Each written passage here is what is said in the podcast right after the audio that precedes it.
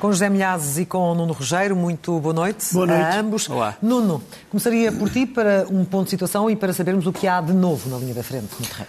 Muito bem, eu acho que o melhor para vermos o ponto de situação é focarmos numa das regiões. Eu aqui escolho, escolho a região do Donbass uh, e, mais particularmente, o Oblast, a região de Donetsk. Uh, portanto, estamos na região de Donetsk, isto é o leste da Ucrânia. A linha vermelha que nos aparece ali à esquerda é a linha da frente, portanto, digamos que para a direita do ecrã estão as tropas russas, para a esquerda estão as tropas ucranianas. Ali embaixo há uma linha importante, que é uma linha azul, que é a fronteira internacional da Ucrânia, que foi violada uh, em fevereiro de 2022. Depois, os círculos vermelhos são as principais concentrações de tropas russas, uh, quer em território russo, em Tangarok, que aparece ali à direita, quer em território ucraniano, invadido ou ocupado. E depois temos ali aqueles retângulos a azul, que são essencialmente as vilas e pequenas cidades e cidades ucranianas que estão neste momento em perigo. As mais conhecidas e as mais faladas são as 1, 2 e 3. 1, Bakhmut. 2, Vuledar, ou Gledar, como os, como os russos dizem. E 3, Marinka. Uh, portanto, no fundo, são estas três cidades que neste momento estão mais em perigo de uh, ataque, conquista pelos, ucran... pelos russos.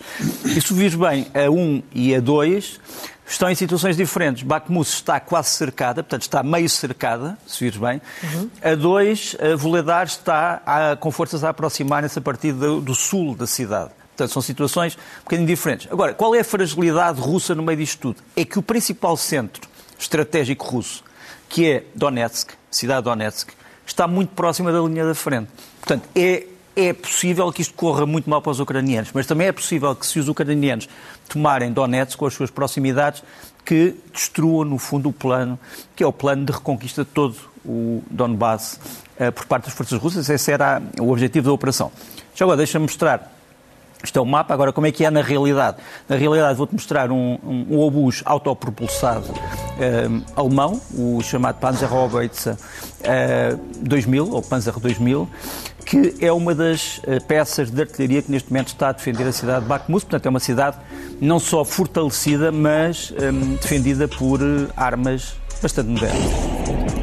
E é isso que prova este vídeo que estamos a ver. José Milhazes, e tu hoje, o teu primeiro tema, queres uh, começar por falar de, de Gaulle, não pelo famoso general francês, mas uh, por um dos netos uh, que, mais uma vez, mostrou de que lado está nesta guerra. É, é verdade. a propaganda russa descobriu que de Gaulle tinha um neto que estava disposto a participar numa conferência nacional em Moscou, é bastante parecido com o avô, verdade seja dita, e para condenar o fornecimento de armamentos à Ucrânia, que diz que isso conduz a um conflito nuclear. E então, qual é a solução que este neto de De Gaulle apresenta? É para conseguir a paz, é preciso trazer os americanos à razão neste conflito, bem como conseguir uma paz duradoura com a Rússia. Quer dizer, nós ficamos com a ideia de que foi a América e não Putin que começou esta confusão toda, que é uma das, digamos, das ideias centrais da propaganda uh, uh, russa. E, além disso, uh, outro ponto que é também apoiado por alguns generais portugueses na reserva, que todos conhecemos, é de que hum, o melhor é abandonar a, Rússia, a Ucrânia, à sua sorte e obrigá-la a aceitar, ou melhor, a entregar o ouro ao bandido, como eu digo.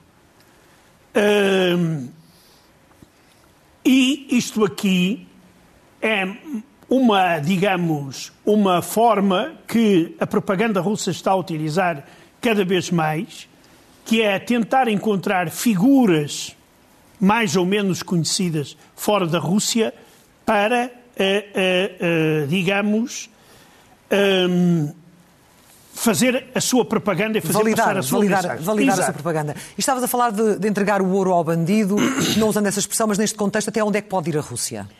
Isso, por exemplo, hoje um membro da Academia de Ciências Militares da Rússia uh, defendeu o reinício do ensaio de armas nucleares como forma de assustar o Ocidente. Uh, ele, segundo diz, se a Rússia começar a fazer testes nucleares na Nova Zimlya, que é uma ilha situada no Ártico russo, isso obrigará a NATO a deixar de fornecer armas à Ucrânia e levará Kiev a não atacar a Crimeia. Ou seja, uh, a também não, uh, não avançar. ele diz que outra das razões, além desta, que as simulações que são feitas de explosões dos computadores através de computadores não são fiéis, por isso não se sabe bem em que estado estão as armas uh, nucleares, e por outra razão, que é uma razão muito curiosa. Ele diz que a Coreia do Norte faz testes, ensaios uh, eh, um, eh, nucleares e ninguém critica, mas ninguém a ataca. Por isso, porque é que nós, a Rússia, também não pode fazer o mesmo? Vamos ver se eh, esta mais uma ideia, digamos, a juntar às muitas outras que têm sido defendidas por alguns eh, analistas e políticos russos, de se poder chegar ao emprego de armas nucleares nesta guerra. E, entretanto, no meio de tudo isto, cresce a tensão entre o Ocidente e a Rússia. O que é que está a estimular hum. este, este, crescente tensão? Sim, mas, mas agora deixa-me só aqui em adendo ao que o Zé Milhaz disse, eh, porque tem a ver com este tema também. Primeiro, um, o neto general de Gaulle já disse coisas parecidas. Uh, ele parece, sobretudo, ser uma pessoa que quer captar a simpatia dos meios mais tradicionais franceses, dizendo que está, sobretudo, interessado na defesa da França. Ele não explica muito bem na defesa da França de quem. Quer dizer, não, ele com certeza que não pensa que os Estados Unidos vão atacar a França. E esquece, às vezes, algumas coisas que o seu avô disse. O seu avô não era, obviamente, um, um grande admirador dos Estados Unidos. Uh, o seu avô queria, sobretudo, uma Europa forte. Pronto. Mas criou laços uh, com a Rússia na altura, mas eram outros tempos. Mas eram outros. Não, mas o problema é que ele alertou sempre para o perigo da União Soviética. Quer dizer, e uma das razões por que o general de Gaulle disse, dizia que era preciso ter uma arma nuclear era precisamente porque existia a União Soviética. Quer dizer, o nuclear francês tem a ver com a existência da União Soviética. E, portanto, convém também que o, que o neto se lembre do que é que o avô disse. Duas coisas também ainda sobre isso. Primeiro, os testes que o Zé Milhaz estava a falar, que estão a ser sugeridos, isso é perigoso, não são testes subterrâneos, como têm sido feitos na, na, na Coreia do Norte, mas à superfície. Sim. Os testes da atmosfera. Os testes da atmosfera, aparentemente, havia um acordo internacional para não serem não. mais feitos. Sim. Esse é o grande problema. Terceiro ponto. O Sr. Schultz acaba de dizer que tem uma proposta para a paz na Ucrânia, que é esta. Os russos retiram e depois há um acordo de paz. Portanto, não, quem vem dizer que não há uma ideia política para a paz é mentira. Há uma ideia política para a paz. É a Rússia retira e depois há conversações de paz. E isso agrava Pronto. a tensão entre o Ocidente e, Rússia. E, portanto, não me vão dizer que isso é uma escalada. Isto é uma proposta dos Sr. Schultz. Agora, em relação às tensões, este vídeo é muito instrutivo e vou mostrá-lo. Uh, isto é um avião da Bielorrússia, um, um Ilyushin 76MD, que sai de um aeroporto da Bielorrússia e vai na direção de, do enclave de Kaliningrad. Portanto, o enclave eh, russo que nós sabemos fica no Mar Báltico e é interceptado. Isto é, são imagens tiradas por um caça russo, depois podemos voltar ao princípio, se, se quiserem. Uh, isto é um caça Su-27 que filma. Uh, podemos voltar outra vez, se não se importa de pôr isto em loop, se, se for possível, uh, porque são imagens muito interessantes. Quer dizer, o avião bielorrusso sai da Bielorrússia, vai na direção de Kaliningrad, passa por uma faixa do Báltico, onde é interceptado por aviões. Mas que aviões são estes? Curiosamente, isto é um pesadelo para a Rússia são, olha, aqui um F-16 que, uh, e um F-18 e depois a seguir um avião que está mal identificado. Uh, a Rússia julga que é um Rafale, mas não é um avião Gripen. E porquê que isto, isto é um pesadelo para a Rússia? É que todos estes aviões, nenhum deles é americano. Dois são de fábrica americana, mas estamos a falar de um avião que ou é ou belga ou polaco, o F-16. Estamos a falar de um Gripen uh, que é ou sueco ou húngaro, que também é o que também é uma, das, o que também é uma coisa curiosa. E estamos a falar de um F-18 que é finlandês. Ou seja, um país que ainda nem sequer faz parte da NATO, mas que já está numa operação internacional de interseção de um grupo de missão russo, feito por dois caças. Vamos ver o segundo caça russo daqui a bocadinho. Portanto, este é o caça russo, o Su-27. Portanto, são dois caças russos que vão escoltar o avião E este é o avião da Bielorrússia. Mas só para te mostrar que eh, há um grande estado de tensão em certas áreas estratégicas, porque estas coisas às vezes podem correr mal. Todos, estes aviões, estão, todos estes aviões estão armados. E, é, e às vezes com situações destas, quando correm mal, que F, outras o piores acontecem. O F-18 vence nitidamente os mísseis debaixo das asas. Sim, sim, sem dúvida. José Milhares, entretanto, a nova embaixadora norte-americana em Moscou foi recebida com protestos nas ruas. O que é que aconteceu exatamente? Quer dizer, protestos, protestos uh, organizados porque ali, ali, para receber, não é? Eu, eu chamar-lhe até, também entre aspas, uma manifestação de boas-vindas, organizado Claro que todos estes jovens foram arrebanhados pelas autoridades, obrigados a irem para ali e receberem uns tostões no fim. E isto é quando a embaixadora dos Estados Unidos vai cumprimentar uh, o, o funcionário do Ministério de Negócios Estrangeiros de, da Rússia, depois de ter chegado à capital. Ela é a primeira mulher norte-americana a ser embaixadora na, na, na Rússia, sim. E então, quando a senhora entrava no, no edifício, os gritos é a América é o país dos terroristas. Gritos não sei, porque está tudo muito silencioso, mais com sim, cartazes, mas, não é? Mas, antes dela chegar. Ah, exato, antes dela chegar. antes dela chegar. Pois. Depois, o que vieste para cá fazer... Certo. A guerra é um negócio da América. Ou seja, a julgar por esta recepção organizada pela diplomacia russa, eh, tudo leva a acreditar que a senhora vai ter muitos problemas eh, na, em Moscou. E que eh, certamente a sua missão, se for a normalização de relações e entre a Rússia e os Estados Unidos irá ser, eu diria até Hércula. Vamos ver. O que para uma mulher. Mas às vezes as mulheres. Têm mais fibra. Exatamente. Muitas vezes têm mais fibra. Nuno. Eu devo dizer que, a propósito de missões hercúleas, que a, a número 1 um e a número 2 da Ucrânia Uh, da Ucrânia, da, Ru da, dos Estados Unidos na, na Rússia, são o que costuma chamar uh, mulheres de armas, uh, no sentido em que não têm muitas papas na língua. Mas há uma coisa importante, que há bocado falávamos aqui em off, é que é importante que os Estados Unidos e a Rússia ainda mantenham relações diplomáticas, porque se não mantiverem relações diplomáticas, quer dizer que estamos à, beira, à beira daquilo que todos nós sabemos. Entretanto, começou a chegar o último material de guerra prometido à Ucrânia. Está tudo a, a decorrer nos prazos previstos, não? Tudo a decorrer nos prazos previstos. Nós sabemos que, como foi aqui dito, aliás, na sexta-feira, eh, que os carros de combate vão todos chegar até ao fim de março. Sabemos que os Bradley, que são veículos muito importantes para os uh, ucranianos e que estão aqui, uh, os Bradley M2A2, que são veículos de combate de infantaria, portanto, podem transportar um número limitado de militares, mas, para além disso, estão equipados com um míssil anticarro e com um canhão importante, portanto, que os faz uma, uma arma temível. Os Estados Unidos vão, vão, vão enviar pelo menos 105. Aqui, neste navio que se chama Ark Integrity, eh, que já saiu dos Estados Unidos, estão 65.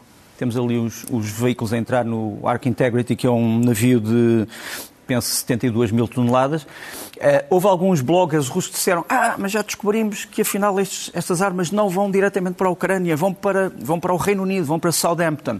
Pois é que vão para Southampton porque vai haver um grupo ucraniano que vai ser treinado em Southampton e depois partem para a Europa continental.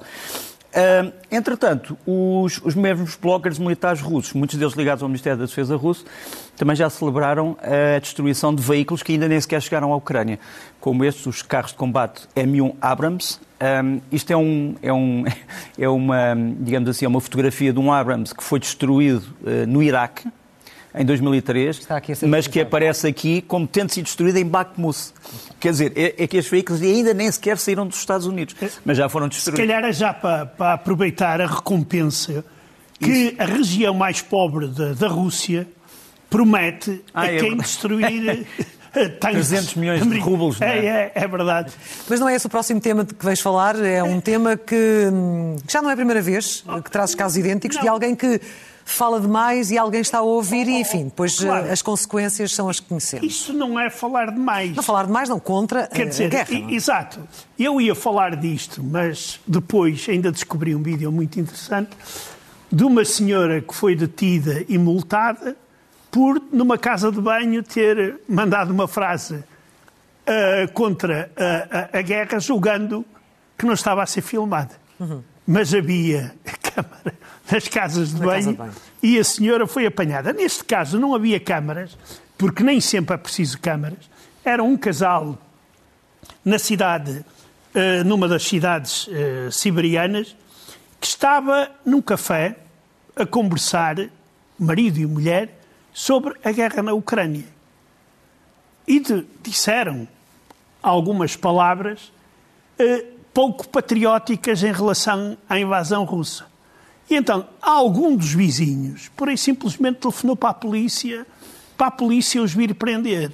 E eles foram imediatamente algemados, foram levados para a prisão, onde passaram uma noite, não obstante terem deixado em casa uma filha com nove anos.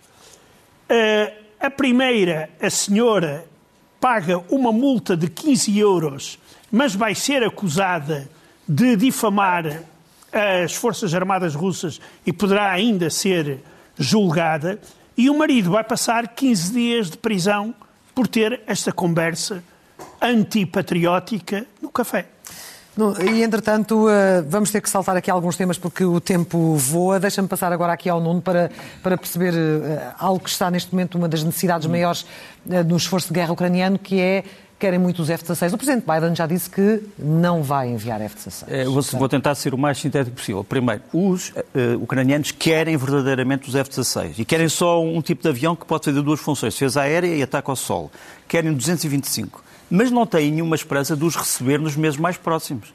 Quer dizer, se aliás já foi dito pelo chefe de Estado-Maior da Força Aérea Ucraniana que só espera receber aviões, se os receber, à volta de outubro, novembro. Portanto, uh, ninguém faz uh, menção de enviar F-16 neste momento. Agora, ehm, é verdade que a Ucrânia precisa de força, de, de força, aérea e está a treinar pilotos. Perdeu mais um piloto que nos vai aparecer aqui, é o Major Danilo Morasco, que era comandante de um esquadrão da uh, Brigada Tática 220, 299. E uh, aquilo de que os ucranianos não precisam neste momento, é o problema menor, é de treino operacional em aviões americanos. Quer dizer, eles vão precisar, obviamente, mas já os conhecem uh, a torto e a direito, porque uhum. vamos ver aqui, olha, isto é um exercício. Em 2018 temos aqui um F-15 uh, eh, americano, temos ali os, os Sukhoi 27 uh, ucranianos, aqui está um. Isto é um exercício que se deu em 2018 em que os americanos e os ucranianos já treinaram com aeronaves de última geração, no caso americano, e de, enfim, são aquelas possíveis no caso, eh, no caso ucraniano. Temos aqui um dos pilotos americanos eh, que está, eh, no fundo, depois de vir de uma manobra com os seus colegas ucranianos, depois pede para, para não lhe filmarem o cockpit. Mas seja como for, isto já existiu. E temos ainda sobre este exercício, que se chama Clear Sky, 2018, uma opinião muito interessante de um militar americano que diz o seguinte: porquê é que nós estamos aqui? Porque a Ucrânia é o único país que nós conhecemos que está neste momento em confronto direto com a Rússia. Sim. É por isso que nós estamos aqui. Tem mais vídeos para mostrar? Uh, ah, e queria ainda dizer que um dos grandes, um dos grandes, digamos assim, um dos grandes adeptos do fornecimento de, de aviões modernos à Ucrânia não é um americano, é um alemão. Foi conselheiro da senhora uh, Merkel, portanto, a chanceler alemã, vai-nos aparecer aqui. Uh, é aquele homem que nos aparece à direita do ecrã, portanto, à esquerda da senhora Merkel, mais alto, Christoph Eusgen, ele uh, é conhecido por muitas pessoas porque ele tem sido o responsável pelo chamado um, uh, uh, Organização de Segurança de Munique e é um dos homens que tem dito a Ucrânia precisa de aviões modernos. Ele não diz quando é que é, não diz que tem que ser F-16 ou outros, diz precisam de aviões modernos e é algo que não nos deve arrepiar. Aliás, o, o presidente uhum. francês Macron também já disse isso. Também. Não há nenhum tabu em relação aos aviões. Muito bem. O que dizer do próximo grito de guerra? Olha, eh, isto, o próximo grito de guerra é uma mistura entre patriotismo e álcool. Nós vamos ver aqui esta imagem de que mostra exatamente.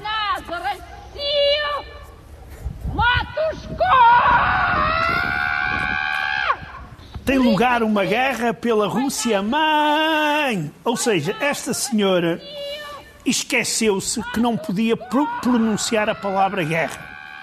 Mas, claro que neste caso, uh, não sei, uh, não vai ser certamente julgada, porque a palavra de ordem vai de encontro ao patriotismo.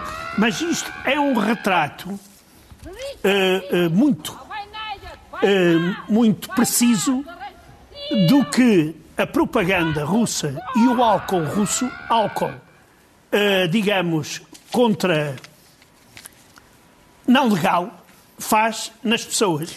E a terminar, do lado russo há neste momento necessidade de mobilizar mais homens, mas não está a ser fácil. Não, não está porque, eh, eh, digamos, a Rússia está com um problema demográfico muito grande, já está há muitos anos, principalmente devido à crise dos anos 90, e eis que agora Putin, Putin já fez várias promessas de vários programas para que as mulheres russas deem uh, mais à luz, mas o problema é que a Rússia está a entrar num buraco demográfico muito uh, grave.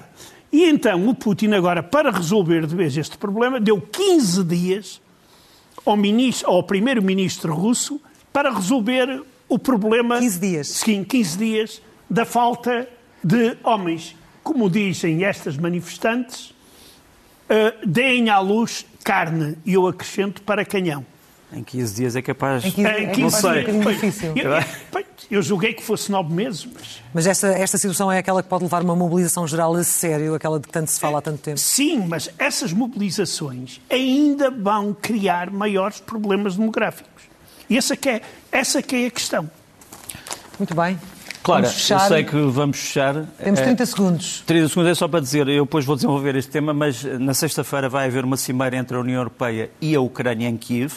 Um dos assuntos na mesa vai ser a questão da corrupção, mas vamos falar disso na sexta-feira. E é de facto outra luta que a Ucrânia Sem tem dúvida. que é travar. É o inimigo interno. É, é o inimigo interno. Inimigo e a quinta, interno. a quinta coluna é o inimigo interno. É verdade. Sem dúvida. Fica para sexta-feira. Muito obrigada, no Rogério, José Milhazes. Até ao próximo Guerra Fria.